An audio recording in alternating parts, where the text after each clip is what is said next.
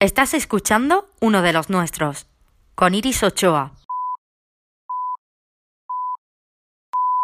Hola, ¿qué tal? ¿Cómo estáis? Soy Mario Torres y estoy encantado de estar un día más con vosotros en Esco Radio. Inauguramos una nueva sección del podcast, donde cada semana irán pasando diferentes alumnos y personas relacionadas con la ESCO, para así poder conocerlos poco a poco un poquito mejor. Cabe recordar que los alumnos de primero, segundo y tercero de comunicación están haciendo la renovación de imagen de la revista de Cuatro Círculos. Sin más demora, ¡empezamos!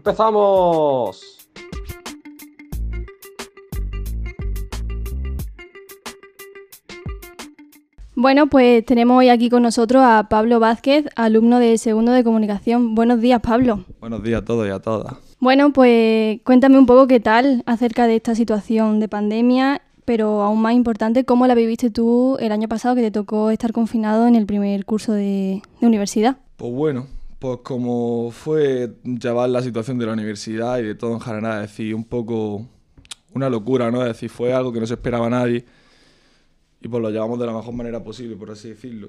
Pero eso, ¿qué sacaría de...? Pues no sacaría nada... No, es decir, no lo volvería a repetir, no sacaría nada, es que no podría decirte que, que saco algo de allí. ¿Pero dirías que saliste con buenos resultados o fue realmente difícil para ti? ¿Buenos resultados en qué sentido? Pues buenos resultados en, en el curso académico, más bien, porque fue una situación complicada, ¿no?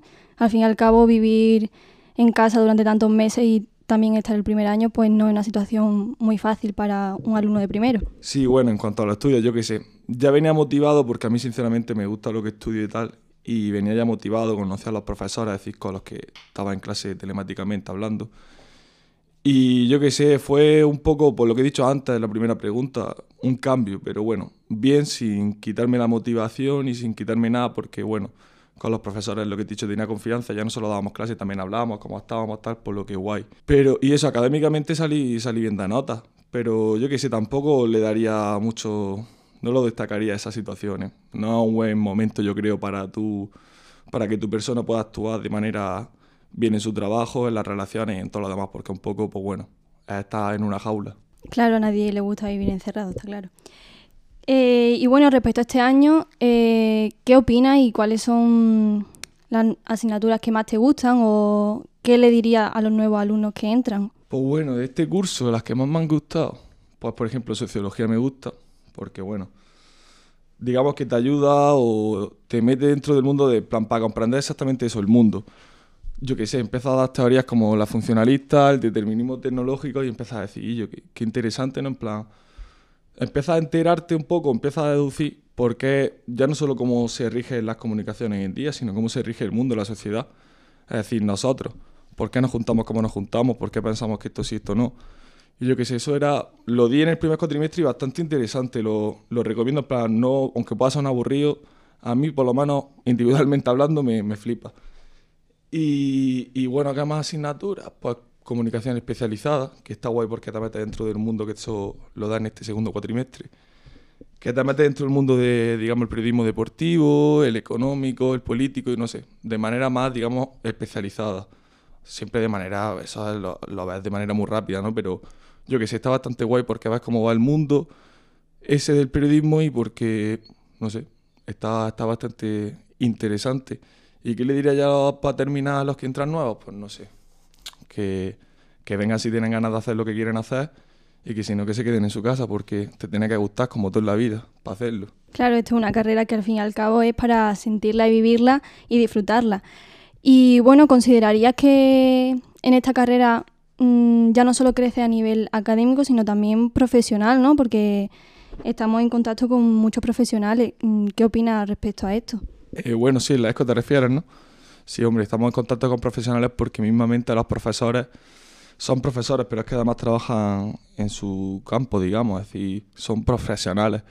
Eh, y, y, no sé, está súper bien porque, bueno, además de aprender, pues en plan lo que es la teoría, aprendes lo que es la práctica, aprendes cómo trabajan, ellos te dicen, te pueden, de hecho puedes conseguir prácticas de manera mucho más fácil que en otros sitios. Y no sé, eso es un plus, es algo, un valor añadido que hay que tener en cuenta en la ESCO, si te refieres a la ESCO en sí. Sí, sí, me refería a eso.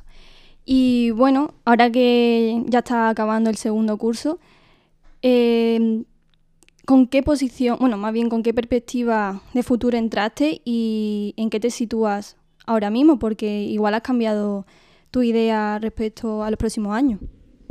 Bueno, yo es que mi perspectiva de futuro eso es mejor no hablarlo porque es mejor no tener muchas... hay que tener siempre pretensiones, pero no hay que hacerse, digamos, escenarios, no sé si se me entiende, si me explico bien, porque eso puede ser un poco, pues te puede dar ansiedad, puede ser un poco, no sé, es que tú no puedes saber cómo va el futuro, porque sí, depende de ti, pero también de, de los factores externos, como puede ser, pues no sé, una pandemia, que, que te toca un profesor malo, no sé, o que tú tengas mala suerte por lo que sea en una práctica y ya no puedas conseguir trabajo. Es decir, mejor no hay que...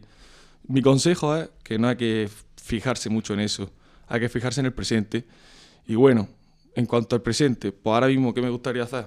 Pues no lo sé. Ahora lo que estoy haciendo, sobre todo los palos que estoy tocando, que más estoy, digamos, investigando pues, para ver qué pasa, es, pues me gusta desde, yo qué sé, de crear contenido multimedia, como puede ser hacer incluso un anuncio de publicidad, que también estudio publicidad en mi grado de comunicación, y, o yo qué sé, o hacer el mismo guion de un corto, cosas así, no sé, me veo, ahora mismo obviamente por lo que estoy haciendo que eso, me veo en eso. Pero también te puedo decir que eh, el año pasado yo entré por periodismo y ya no me veo dentro del periodismo, lo que es periodismo como tal. Por lo que, bueno, no sé, es algo muy... no podría responder de manera rotunda. ¿Y cómo es que has cambiado tu perspectiva hacia el periodismo? ¿Hay alguna razón en concreto? A ver, yo es que tenía el mundo del periodismo y el periodismo y el ser periodista como tal, lo tenía muy idealizado, ¿no? Yo creo.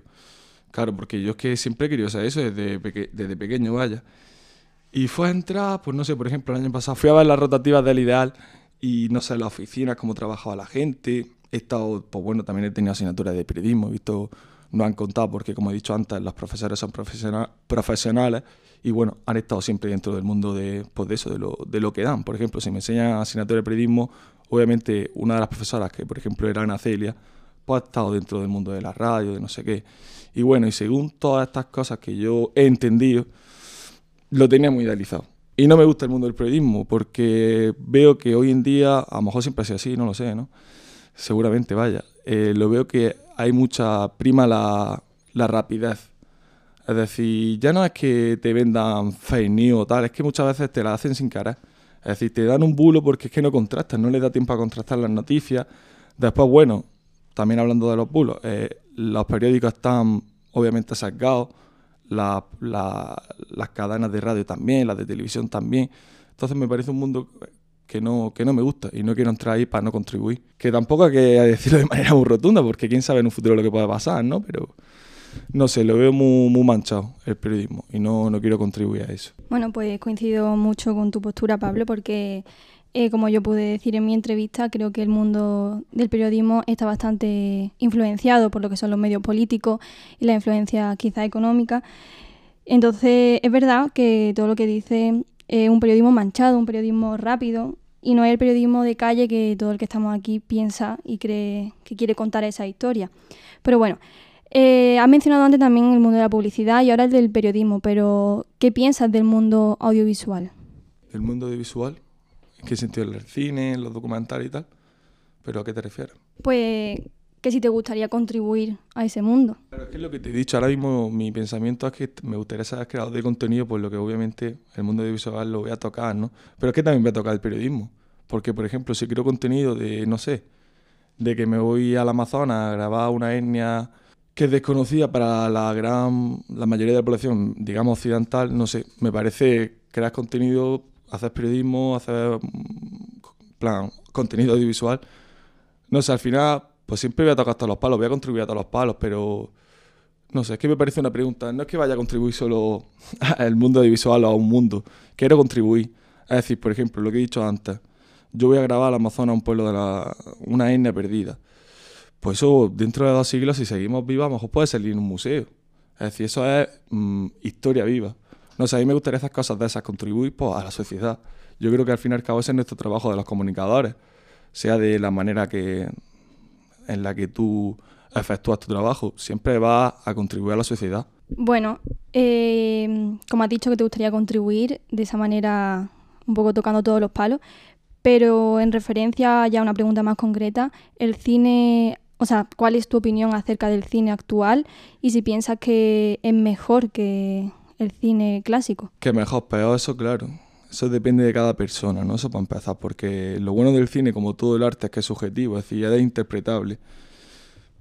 Y tú siempre, yo qué sé, yo puedo decir que una película buena y tú puedes decir que una película mala.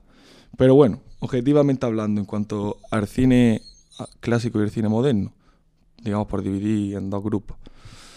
Objetivamente hablando, si se puede hablar de, como he dicho, del cine objetivamente, yo creo que sería cosas como los efectos especiales son mejores, son peores, la calidad de imagen es mejor, es peor.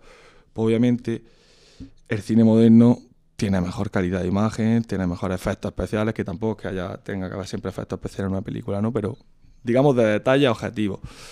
Ya de manera subjetiva, como decía al principio, de eso de que te guste o no te guste, pues bueno, pues no sé, pero yo creo que habría que irse a una obra en concreto, es decir, a una película, porque ni incluso te puede ir a un director, porque un director te puede hacer cosas que sí, que son muy, muy suyas, digamos, es decir, tú puedes ver una película de Quentin Tarantino, que no te dicen que es de Quentin Tarantino, y yo creo que por la estética y tal, tú lo vas a adivinar, por la narrativa, plan, lo vas lo va a captar. Y, pero eso es que te tendrás que centrar en una obra. Porque, por ejemplo, yo ahora me, estoy viendo cine clásico, ahora he empezado a verme a investigar. Y, por ejemplo, hace poco me vi una película que se llama El séptimo sello, en blanco y negro, obviamente, de los 50, danesa. Y, tío, yo veía esos diálogos, en plan, no sé, eso era cine comercial de la época, digamos. Y yo veo esos diálogos y yo no lo veo en el cine comercial de ahora. Por lo que, claro, también te digo eso, que es lo que he dicho antes, que es, que es muy subjetivo, pero yo diría que en cuanto a calidad argumentativa, de. no sé, ha empeorado. Pero también puede ser por la misma, por, por los mismos consumidores. Pero es muy, es que es muy difícil, muy difícil. Pero bueno, hay que seguir porque el cine siempre va a estar ahí y siempre salen películas mejores. Ya está, hay que seguir en el mundo del cine. Claro, el cine es una constante evolución. Bueno, pues muchas gracias Pablo por esta entrevista, por tus declaraciones y por tu sinceridad que se agradece en este mundo del periodismo y de la comunicación. Y bueno, ya para finalizar, me gustaría que nominase a uno de tus compañeros para que este podcast siguiera avanzando y no se quedase aquí. Para empezar, muchas gracias a todos por invitarme a todas. Y, bueno, eso, yo creo que voy a nominar a Miguelillo, a Miguel Ángel, Miguelón, da igual cómo lo llamáis. Pues Miguelillo, Miguel Ángel, Miguelón, da igual como te llamemos, aquí te esperamos para la próxima edición.